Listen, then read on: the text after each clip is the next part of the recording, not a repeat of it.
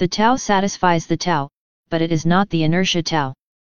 The name satisfies the name, but it is not the inertia name. Nothing is the beginning of the world, something is the mother of every things. So you can find the beauty of the world by constant nothing and find the boundary of being by constant something. Something and nothing come from this place of black hole together, but their names are different. Moving from one black hole to another is the door to find all beauty.